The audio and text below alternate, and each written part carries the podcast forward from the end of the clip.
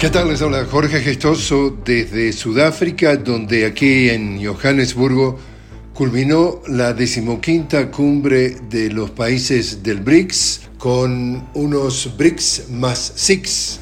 ya que se acordó entonces aumentar el número de miembros de este grupo incluyendo entonces a Argentina, Arabia Saudita, Emiratos Árabes Unidos, Irán, Egipto y Etiopía, y así entonces dar un paso incluso en la influencia global de este grupo, porque ahora pasa a representar el 46% de la población mundial y el 36% del Producto Interno Bruto. Eso significa que ya en definitiva es un grupo que representa más poder económico que el que tiene el G7, el grupo de los países más industrializados del mundo. Y ahora, por ejemplo, uno de los retos que quedó pendiente y que fue un encargo que hicieron los líderes de estos cinco países fundadores del BRICS, me refiero a Brasil, Rusia, India, China y Sudáfrica, fue pedirle a sus respectivos ministerios que desarrollen una ingeniería financiera distinta, una ingeniería financiera nueva para poder desarrollar entonces nuevas formas de relacionamiento financiero, económico y comercial en lo que tiene que ver con su comercio, en sus interacciones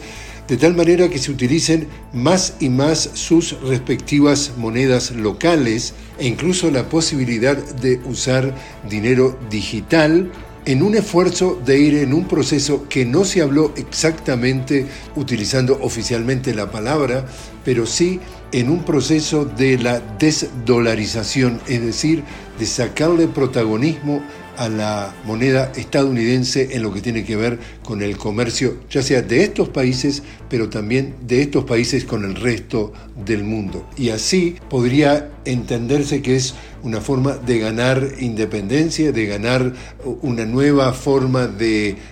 relacionamiento geopolítico. Tenemos que pensar entonces que aquí, en definitiva, lo que se dio fue un paso muy importante en cuanto a aumentar el número de miembros del BRICS, ahora 11,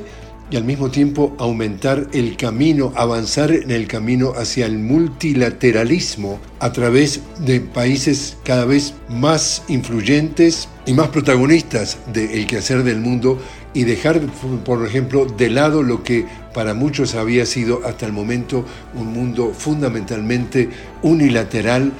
dominado especialmente por Estados Unidos y Europa.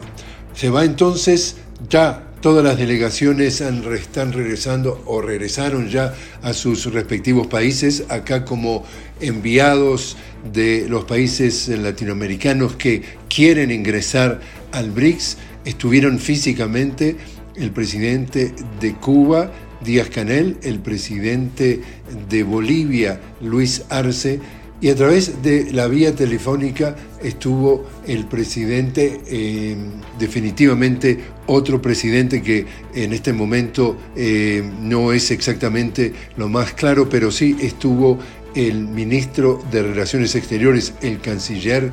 de eh, Argentina, Cafiero, y a través de una videoconferencia estuvo hablando el presidente de Venezuela, Nicolás Maduro.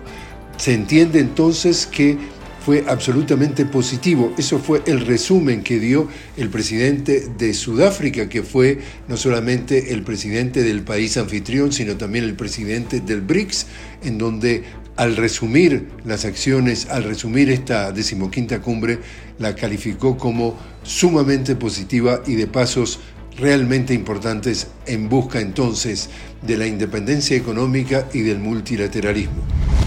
Les habló Jorge Gestoso. Los invito a que me acompañen en un nuevo podcast de La Noticia con Jorge Gestoso.